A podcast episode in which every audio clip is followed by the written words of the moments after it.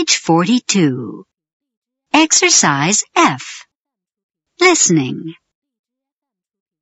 Listen and choose the correct words to complete the sentences. 1. Yesterday was cool. I know, but today is. 2. Ronald is tall. You're right, but his son Jim is. 3. This briefcase is very attractive. Really? I think that briefcase is. 4. Nancy is very nice. Do you know her sister Sally? She's. 5. Tom is very fast. You're right, but his brother John is. 6. Michael is a very friendly person. I know, but his wife is. 7. Your roommate is very interesting. You're right, but I think your roommate is. 8. The supermarket on Center Street was very busy today. Yes, I know. But the supermarket on Main Street was. Page 43. Exercise H. Grammar rap. Honey is sweeter than sugar. Listen.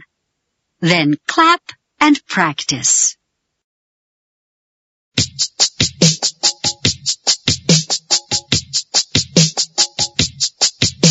Honey is sweeter than sugar. Coffee is stronger than tea. Hours are longer than minutes. Thirty is larger than three. Peaches are softer than apples. Pepper is hotter than rice.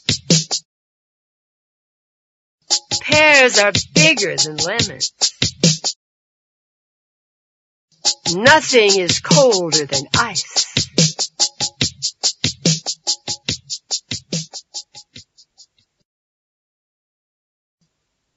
Page 44. Exercise I. Listening. Listen and circle the correct answer. 1. Yesterday was hotter than today. 2. The tomatoes are more expensive than the potatoes. 3. Aunt Betty is younger than Cousin Jane. 4. Bob is shorter and heavier than Bill. 5. Barry's chair is more comfortable than Larry's chair. 6. The science test was more difficult than the history test. 7.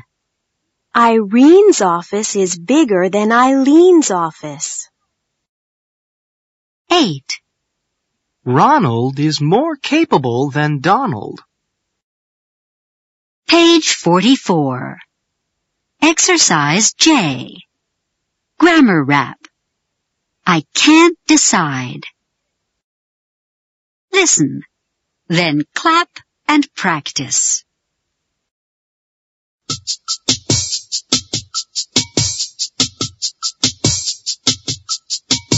I can't decide who to go out with. Bob is more interesting than Bill. Tom is more handsome than Tony. Frank's more exciting than Phil. I can't decide who to go out with. Alice is more talented than Anne. Sue's more attractive than Sally. And Jane's more exciting than Jan.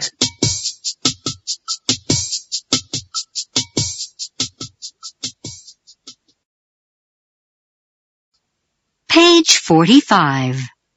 Exercise L. Grammar rap. Should they? Listen, then clap and practice.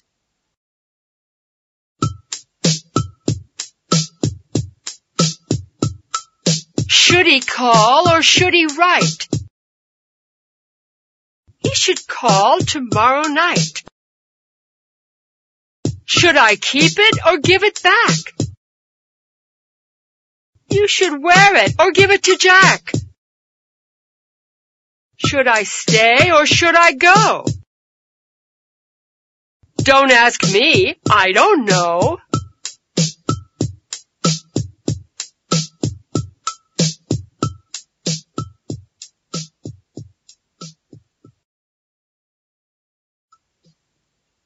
Page 49. Exercise R. Grammar rap. Ticket mix-up.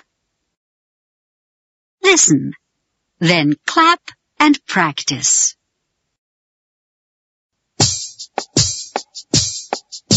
Where's my ticket? Who has mine? I don't want to stand in line.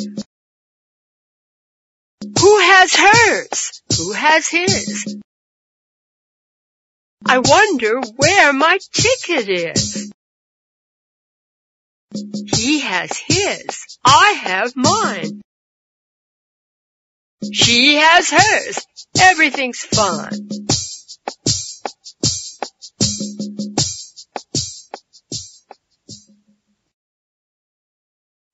Page 49. Exercise S. Grammar rap. His job is easy. Listen, then clap and practice. His job is easy. Hers is too. Mine's a more difficult job to do. His job's as simple as ABC. Mine requires a PhD.